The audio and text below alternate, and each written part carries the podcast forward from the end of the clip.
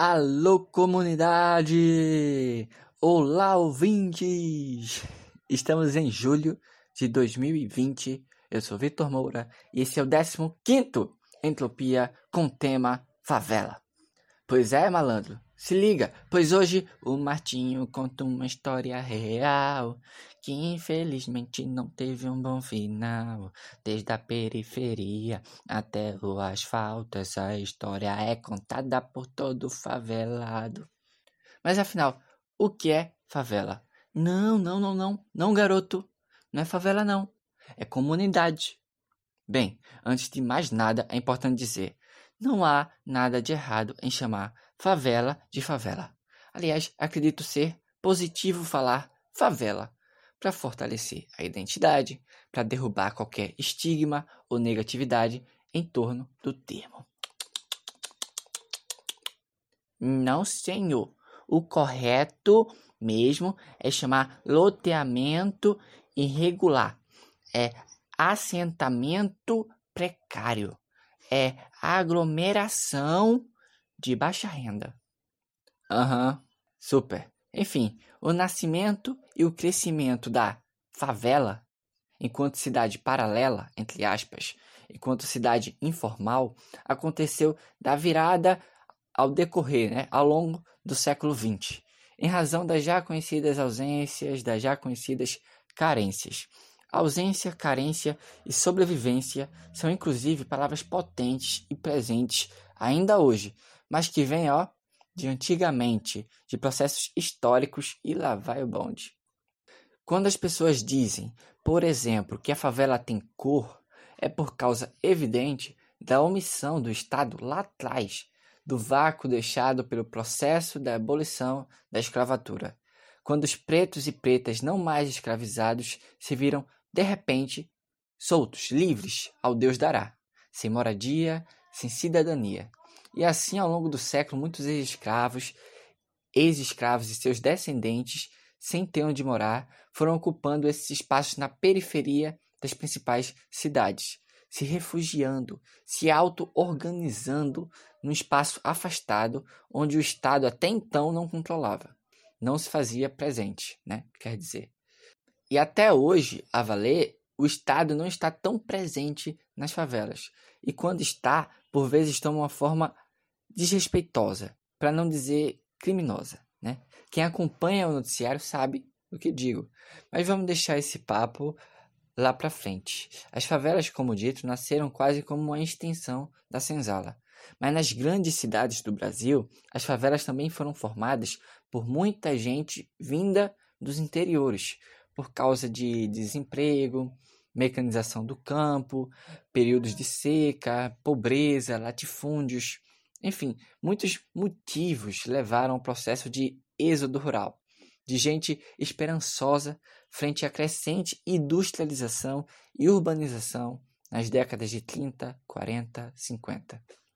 Gente que sofria no campo e passou a sofrer na cidade. Retirantes, ponto, Portinari, ponto, JPEG, e favela, Eis a parte que te cabe, valei-me, ó sina, morte e vida severina, já dizia o poeta. O Brasil é um país plural, mas trata a desigualdade como unidade, pois quem tem limite é município, e na cidade o custo de vida, o aluguel no gogó, o preconceito levou muita gente a ocupar as margens, normalmente, mas não somente, terras alagáveis ou em costas íngremes. Óbvio, Estou falando de maneira geral. Vale dizer sempre que há realidades e realidades. As favelas nunca devem ser interpretadas de uma maneira homogênea. Embora o Rio de Janeiro esteja dentro do nosso imaginário social, cada qual respeita uma especificidade. Uma favela de Belém do Pará é diferente da favela do Sol Nascente em Brasília, que é diferente, sei lá, de uma favela no interior do Paraná. Há diferenças até entre as favelas de uma mesma cidade. Há diferenças até dentro da própria favela. Por exemplo, onde eu cresci, numa área de morro aqui no Recife, de alta densidade populacional, sempre houve diferenciações na própria favela. E eu era privilegiado, por quê? Porque eu morava numa rua, a rua principal, a rua onde tem parada de ônibus E ter ônibus que para na porta de casa é glória a Deus, aleluia, irmão. A linha de ônibus pode ser péssima, vem lotada, mas para na tua casa. No mais, as ruas principais costumam ter comércio, melhor iluminação, o asfalto também é, é melhorzinho. Enfim, meu amigo morava pertinho de mim. A gente compartilhava a escola, a carência de espaço, de lazer, preconceitos e demais mazelas. Só que ao contrário de mim, a casa dele era de aluguel. E ele não morava na rua principal, e sim num beco. Morar num beco implica em maior invisibilidade. O asfalto era pior, o poste de luz falhava, e na ocorrência de tráfico, as pessoas não iam para as ruas principais, elas iam para os becos, literalmente para a porta da tua casa. Pois bem, no fim desse beco tinha uma escadaria e um outro amigo meu morava na escadaria. Morar em escadaria era pior do que morar no beco, que por sua vez era pior do que morar na rua principal. Morar na escadaria implicava em maiores dificuldades. A escadaria antes de tudo, era toda desnivelada, não tinha corrimão, ficava na boca da barreira, que, o que para criança, deficiente físico ou idoso era uma situação complicadíssima, de risco. Além disso, o caminhão do lixo não entrava de jeito nenhum. Enfim, todo o redor era ainda mais precário. E você, lá na margem da favela, se sentia ainda mais invisível. Enfim, estou só dizendo isso para clarear a ideia de que a favela não é uniforme. E se você já morou ou mora na periferia, sabe que sempre há alguém em piores condições. E esse é um aprendizado que a gente absorve cedo. Sempre há alguém em piores condições. Talvez por isso as periferias costumam ter tantos gestos de solidariedade e gentileza. Gentilezas sutis, mas extremamente simbólicas. Às vezes, uma mulher tem tão pouco e, apesar de tudo, se doa sempre que recebe visitas em sua casa, recebe sem nenhuma mesquinharia, mesmo com problemas financeiros, empresta uma grana para um parente que precisa muito, mesmo com pouco tempo, se dispõe a cuidar dos filhos, da vizinha, porque a vizinha vai pôr currículos no centro da cidade, sabe? Pequenos atos que criam uma rede de afeto. E, e digo, sem essas redes de afeto, a favela provavelmente não teria resistido até hoje. E resistir é um ato coletivo, colaborativo. É moleza o Estado vir derrubar um barraco. Quero ver então derrubar 100. Mas que nunca perde sua fé, que samba na ponta do pé, o alimento da alma é sonhar. Favela, oh, favela, e eu sou favela, favela, eu, favela, respeite o povo que vem dela. Ai, ai, eu amo a swingueira e irei defendê-la. Mas, meu, sabe uma coisa que eu sempre admirei nas favelas? É a capacidade que elas têm de se autogerirem, de se autoconstruírem. Por vezes, obras de engenharia dificílimas, sem arquiteto, sem protocolo, erguidas mediante força de vontade e o empirismo, né? o saber popular, ambos atuando juntos. Tá certo que, por vezes, dada a urgência, dada a necessidade, as pessoas constroem suas residências em locais de risco, em lugares insalubres e que, embora autogerida, é importante o poder público intervir na favela, prover melhorias, segurança, dignidade e qualidade de vida para as pessoas que nela habitam. Mas aquilo, por outro lado, também não se deve subestimar a ação política que vem de dentro, a mobilização social e comunitária resultante quase sempre do abandono político, a irmandade e a criatividade do saber popular. O Egito antigo que me perdoe, mas quando o faraó construiu uma pirâmide sozinho no topo do morro com poucos recursos, a gente conversa. Afinal, é na dificuldade, mais do que nunca, que a gente percebe o quanto que o povo brasileiro é criativo. O quanto que ele ou ela sabe tirar da cabeça o que no bolso não tem. E o criativo na quebrada é o sujeito desenrolado. Uma das coisas que eu mais me orgulho na vida é saber fazer gato. Inclusive, se algum dos, dos ouvintes estiver com problema de energia, eu posso, porventura, ajudá-los. Vou deixar o meu e-mail aqui na, na, descrição, né? Eu atendo no Recife e região metropolitana, não cobro caro, vou de máscara, uso álcool gel, enfim, podem confiar, tá? Brincadeira. Falando sério agora, eu jamais faria gato, tá? É crime, valei-me. E como comunicador, eu sei que uma das piores coisas que você pode fazer é prestar de serviço comunitário. Estigmatizar, estereotipar, criar uma imagem tosca. E convenhamos, a relação histórica entre a mídia, em especial a mídia hegemônica, e a favela não é boa. Não é de hoje que se cria ou reforça a ideia de que todo favelado, por ser favelado, é bandido, é desonesto. Ao mesmo tempo, essa mesma mídia explora a imagem em torno da miséria, da criminalidade e a vincula à identidade do pobre, do preto. A gente já cansou de ver, sobretudo, mas não somente, programas policialescos chegarem na comunidade só para mostrar o negativo, para fazer espetáculo, sem nenhuma contextualização histórica, sem nenhum senso crítico, simplesmente alimentando a cultura do medo e, consequentemente, dando corda para a política pública do medo. Assim, nada mais chato do que você dizer onde mora e a pessoa dizer: Eita, pei, pei, pei, né? É, pei, pei, pei. Acorda, Alice, saia de vossa bolha. A periferia molda um arco-íris de cores e valores para além do que passa na TV.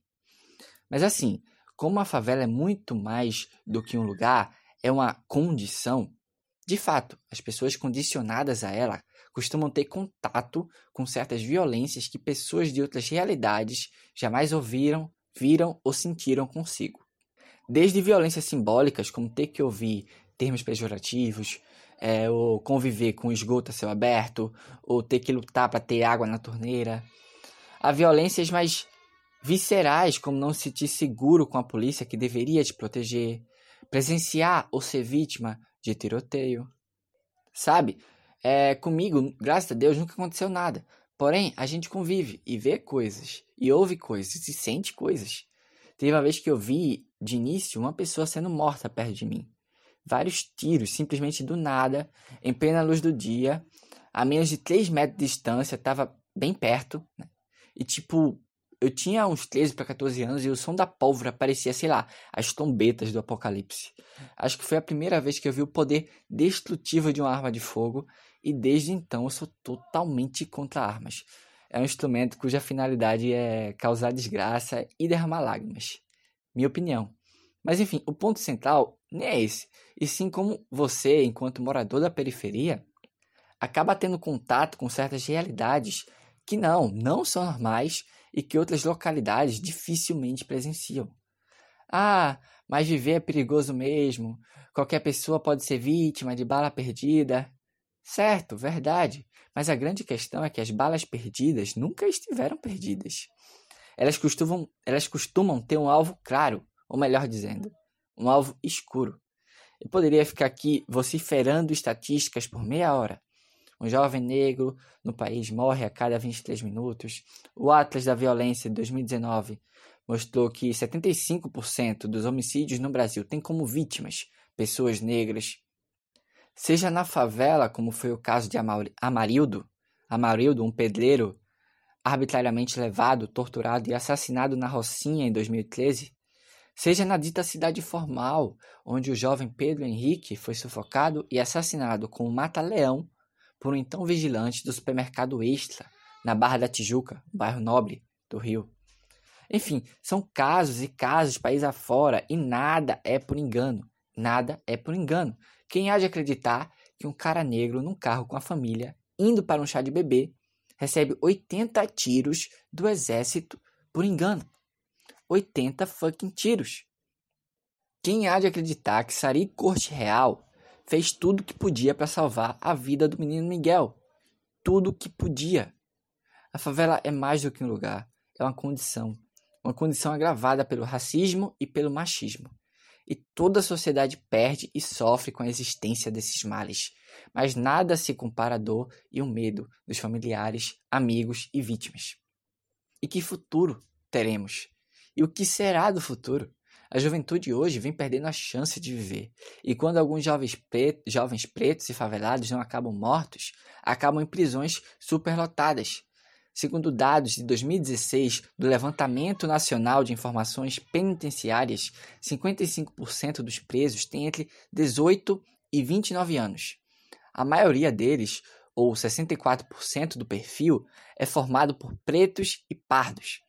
E 75% tem no máximo o ensino fundamental completo, uma marca da pobreza, um sinal da falta de oportunidade.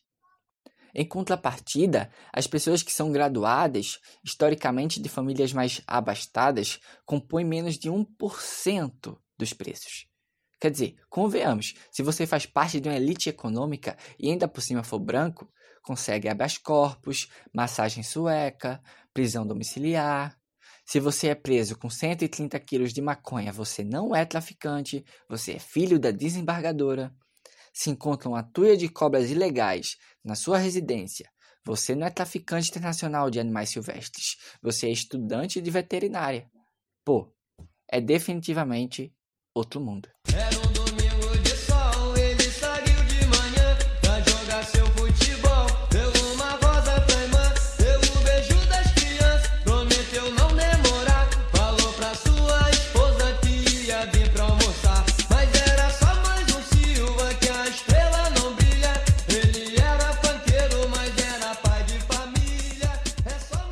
No bloco lá atrás, eu havia dito que as favelas sobrevivem bastante em razão da cooperação, das pequenas ou grandes redes de afeto. E sim, é vero, mas cá entre nós, na essência, se hoje elas estão aí de pé, mesmo cambaleantes, é muito graças às mulheres. E na moral, não estou dizendo por profetagem não, eu realmente acredito nisso. Sabe, quando você cresce ou vive na dificuldade, uma das melhores coisas que você pode ter é alguém que te defenda alguém que lute por ti, que não permita a reprodução de ciclos, abusos e preconceitos. O patriarcado não deu certo em lugar nenhum, nas favelas tampouco. De vez em sempre, o que mais se vê são, são mulheres, mulheres guardiãs na linha de frente, no trabalho ou no lar, pela perpetuação da vida, pelo cuidado, pela construção da dignidade e dignidade, gente, é um monte de coisas simples. É ter comida na mesa. De preferência uma que não te mate com poucos nutrientes e sódio pra cacete. Dignidade é poder se dedicar aos estudos, de preferência sem ter que ouvir barulho tiro nos arredores. Dignidade é ter o bendito sobrenome do pai na certidão de nascimento. Pois é, quantas mães solteiras a gente ainda vê por aí? Mães negras, mães periféricas, mães mulheres que precisam lidar com excesso de tarefas, o desrespeito cotidiano, o racismo, as violências e silenciamentos, e que, apesar de tudo, faz o possível e o impossível pelo filho. Aí depois, como é que essa pessoa vai se sentir ao saber que o filho, que é a sua vida, foi assassinado ou está preso? A favela tem cor, mas a favela também tem gênero. Evidente que não é só as mães que sentem dor, os pais também a sentem, mas há diferenças. Passe por um presídio durante um dia de visita e lá vai estar a diferença. É um pai para cada dez mães. Infelizmente, é, há uma macroestrutura que põe caroços de azeitona no coração dos homens. É foda, é triste, e eu sei. Então, eu tô bem triste hoje. Você achou que seria um programa de humor, né? Achou errado. Nunca antes foi tão difícil manter o bom humor. Por favor, peço perdão. Mas claro, a favela não é nem nunca será apenas lamento. Ai de mim cair nessa. E na real eu sou muito urbano, né? E particularmente os lugares que eu mais me sinto sereno são lugares periféricos. O que você vê de gente na rua interagindo aqui e acolá é muito massa. Pelo menos eu, eu me sinto melhor e até mais seguro. Por vezes eu vou num bairro X da dita cidade formal, um bairro chique, e acho estranho. Minha primeira reação é sempre contestar o IBGE. Alô? Alô? Alô? Oi, moço. O site aqui diz que o bairro tem uma população de 50 mil pessoas, mas eu não vejo gente não, só vejo carro. Bomba! Homem branco pega automóvel para ir na padaria que fica a menos de um quilômetro. Vai se fuder, vai, vai se fuder. Aprende a andar, desgraçado. Desculpa. Desculpa, ouvintes, me alterei. Aliás, esse meu momento cantor foi até bom para trazer ao assunto a cultura periférica. E não adianta dizer que não gosta, bancar o cu, pois eu sei que gosta. Eu sei que escutas o que braba. Aquela máxima sempre foi verdadeira, é som de preto, de favelado, mas quando toca, ah, quando toca a gente sabe o que acontece. E hoje, cada vez mais, as luzes da periferia vêm conquistando seu espaço. Vem sambando na cara das recalcadas, imprimindo valor e representatividade através do rap, do funk, do brega funk, do tecnobrega, do balé. Eu amo balé. Inclusive, minha música preferida é aquela, Balé de Favela. Um sucesso, bicho. Aonde eu vou, as pessoas me param. Licença, licença, ó. Postura fina, balé de favela. Disciplina, balé de favela. Bachirinikov, balé de favela. Vou pegando ela enquanto meu saco congela. Ai, ai que horror. O lance do saco que congela é porque minha música foi gravada na Rússia. E sim, as pessoas podem ser de periferia e ainda assim gostarem de artes clássicas. Normal. Podem gostar de literatura espanhola moderna, de filosofia, de K-pop, de rock and roll. Só não pode querer ser hippie, porque é sacanagem. Enfim, brincadeira. O ponto aqui é reforçar que, hoje mais do que nunca, a favela não é homogênea. Definitivamente não cabe nem nunca coube em caixinhas. Não é como o imaginário acha que é. Ah, moço, mas você não fala gíria, não fala palavrão? É, né, querida? A senhora acha que só porque é favelado tem que falar gíria? Que lá na favela tem um baile acontecendo em cada esquina sete dias por semana? Tem não. Na minha só tem umas três casas de show. Mas sabe quantas igrejas tem? Muitas igrejas, muitas igrejas uma em cima da outra, moça. Sabe o que eu escuto antes de dormir? Não. Não é ACMR, poesia acústica, essas coisas de buguês chip, não. Eu escuto Cassiane. E agora pergunte: sou eu que coloco? Não. É a vizinha que coloca. E quem está ligado, está ligado. Você pode até não ser evangélico. Eu não sou evangélico, mas sei várias músicas gospel. A favela, em sua expressividade, sempre foi muito fiel, muito religiosa sempre buscou, buscou esperança através do divino. E a Valer havia dito que para vencer as dificuldades é sempre bom ter alguém que esteja contigo, que te defenda. E essa defesa não precisa ser necessariamente terrena. Nas favelas, diversas matrizes e espiritualidades diversas fincaram raiz. Agora, é evidente o quanto que hoje a fé cristã vem acolhendo e se multiplicando nas periferias. Segundo dados do Datafolha de 2020, 59%, ou seja, a maioria do público evangélico hoje é negro, pretos e pardos. Coincidentemente, o mesmo perfil da maioria das pessoas que moram nas favelas.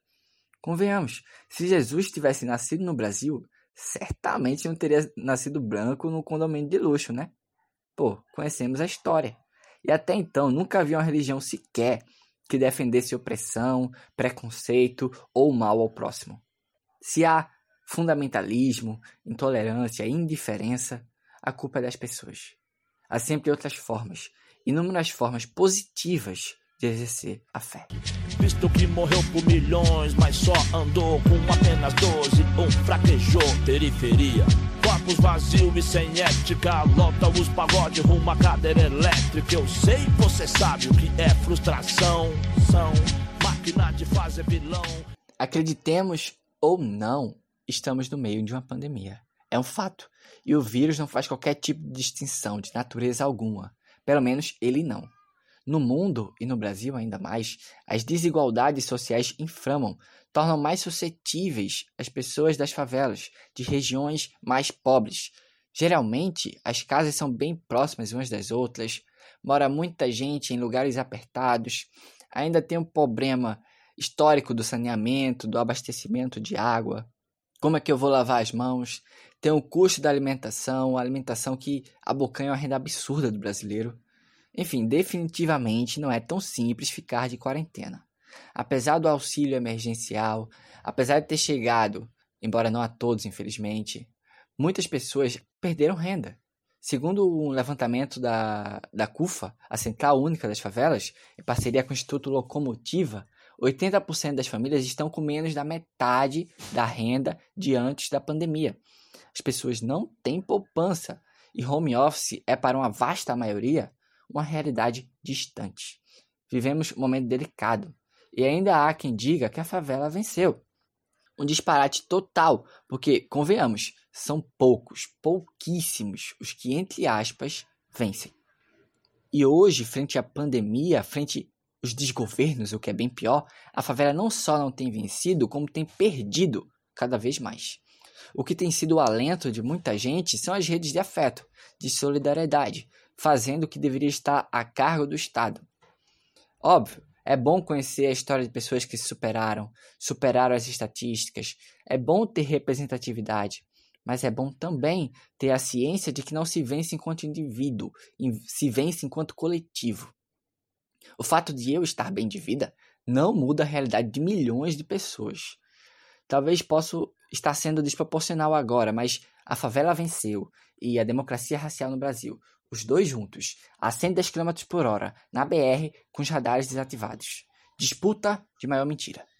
A sobrevivência e a melhoria de vida ainda não são uma simples questão de força de vontade, de escolha. Mas sabe o que a gente pode escolher? Pode escolher votar melhor, em especial em pessoas verdadeiramente comprometidas. Já é o início. O voto de um favelado tem o mesmo peso de um voto de, de um milionário. A favela ela não é parte alheia à cidade, ela é a cidade. Pretos, pobres, mulheres, todos são maioria nesse país. E quando a favela de fato pegar a visão, as coisas vão começar a mudar. Vamos deixar de se contentar com pouco, deixar de enxergar direito como favor. Vamos conhecer a nossa própria história e moldar um futuro melhor. A vida é desafio, se liga, meu irmão. E com essa mensagem de esperança, acredito, o Utopia termina. Parabéns, muitos parabéns para quem conseguiu me aguentar até aqui. Lembrando, lave as mãos, use máscara, saúde e força nesse momento difícil. Fé. Até qualquer dia e tchau. E na hora que a televisão brasileira distrai toda a gente com a sua novela, é que os